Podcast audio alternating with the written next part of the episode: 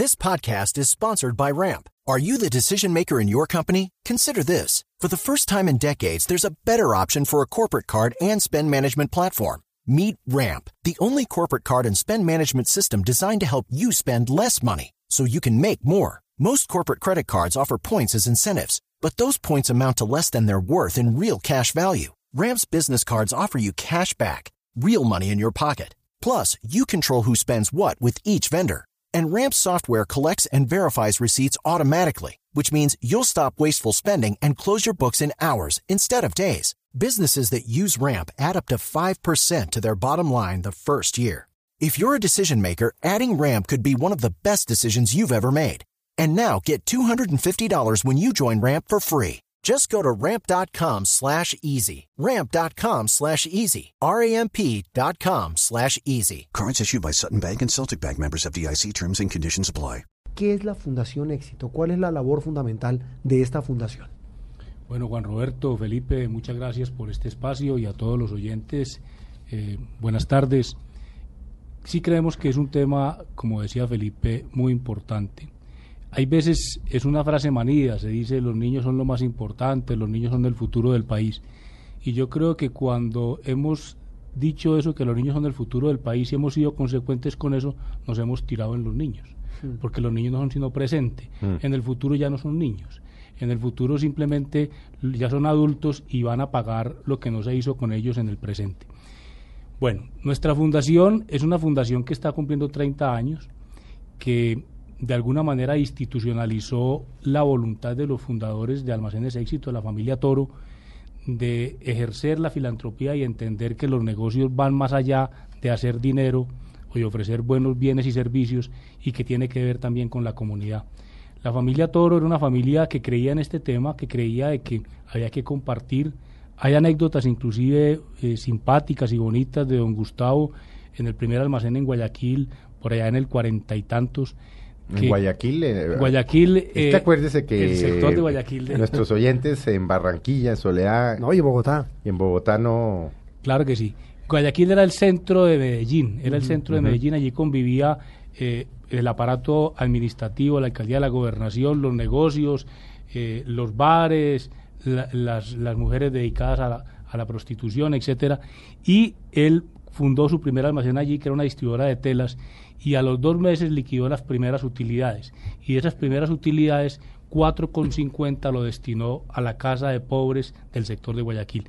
Eso bien, venía entonces desde, desde siempre esa vocación y así lo hizo durante muchos años de manera anónima con el criterio eh, bíblico de que tu mano derecha no sepa lo que hace tu mano izquierda.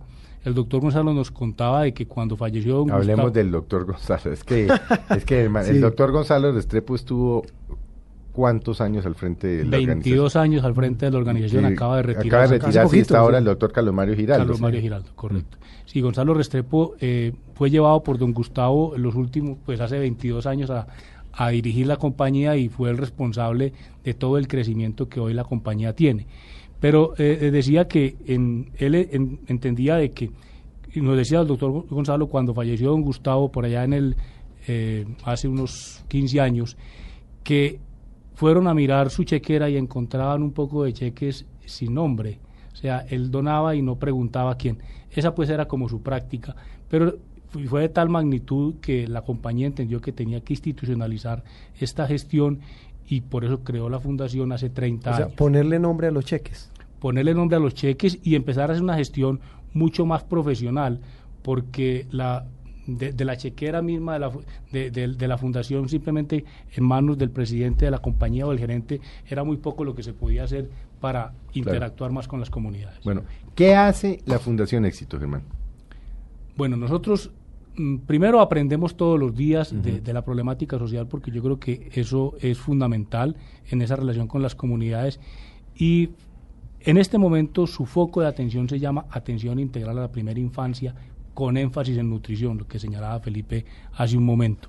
Para nosotros, nuestro foco de intervención son los niños. Desde el momento de la gestación, yo diría que ojalá pudiéramos ser desde que la pareja se toma la mano, porque es que el embarazo empieza antes del embarazo mismo para que pueda tener un impacto realmente importante y va hasta que cumple, hasta que está a punto de cumplir los seis años, o sea, hasta que tiene cinco años el niño.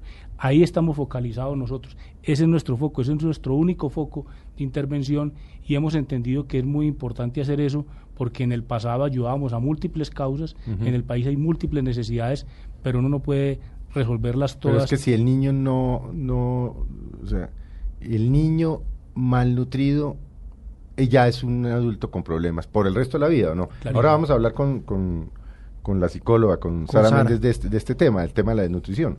Sí, un niño desnutrido, a ver, hoy la, la, neurociencia da argumentos muy contundentes. En los primeros 3, 4 años de vida eh, nacen el 80% de las neuronas de un ser humano. Y esas neuronas nacen pero tienen que conectarse. La conexión se hace fundamentalmente por los estímulos que vienen del ambiente. Entonces, por ejemplo, una familia analfabeta que se dirige a su hijo utilizando 200 palabras frente a una familia culta, digamos que utiliza eh, 2.000 palabras, son dos cerebros, uno recibiendo 200 estímulos y otro recibiendo 2.000. Y entonces ahí vienen las conexiones. Entonces, eh, por ejemplo, en Chile, que es el país líder en, en, la región, en toda América, es el único país que tiene cero desnutrición infantil en Chile, y eso lo lograron después de 25 años. El doctor Monkever hizo unos cortes transversales en las neuronas de, cerebros de niños, de un niño desnutrido un niño adecuadamente nutrido. La neurona del niño desnutrido era como una chamisita, un arbolito con dos o tres Ustedes tienen unos gráficos, ¿no? alguna vez en una exposición lo vi que son impresionantes. Impresionantes. Y la del niño bien nutrido era una telaraña. Entonces eso pasa en la vida real. Cuando una persona desnutrida o una persona adecuadamente nutrida se enfrenta a argumentar un tema, el que está adecuadamente nutrido tiene mil caminos, las neuronas le muestran mil caminos para explicar su argumentación, para, para dar sus puntos de vista. El desnutrido tiene dos o tres. Un chamisito. Un chamisito. Y la psicología ha mostrado que cuando a esa persona eh, se le acaban los argumentos, fácilmente recurre a la violencia. Mm. Entonces, por ejemplo, hay una conexión muy grande entre la desnutrición y que son personas absolutamente proclives y que la, la violencia fácilmente los, Vean lo interesante. Los, Hay conexión entre desnutrición y violencia. Eh, mire, Ese era un eh, tema que yo nunca había pensado. Yo tampoco, la verdad no lo tenía previsto. Germán, antes de, entrar un poco en el tema con Sara de, de esa conexión, es eh, la parte práctica. ¿Cómo, cómo escogen los niños? ¿Cómo ¿Cuántos niños se vuelven beneficiarios Digo, y cuántos porque pequeños? Yo contribuyo con la funda, con Góticas cada vez que voy a Carulla y al éxito de Apomona. que siempre le preguntan a Góticas, la gente no sabe muy bien qué es Góticas, pero siempre le preguntan a uno cuando va a los almacenes éxito, eso, ¿quiere contribuir con Góticas? Yo siempre digo sí, pero ahora vamos a hablar de Góticas para que quienes nos están oyendo cada vez que vayan a un éxito, entiendan de que están hablando por goticas, dicen en la hola, estos 500 pesitos que sobraron, 600 pesitos, estos mil pesitos, lo que sea, no, van a ayudar a que este niño tenga no tres o cuatro chamizos, sino 200 chamizos en su cerebro.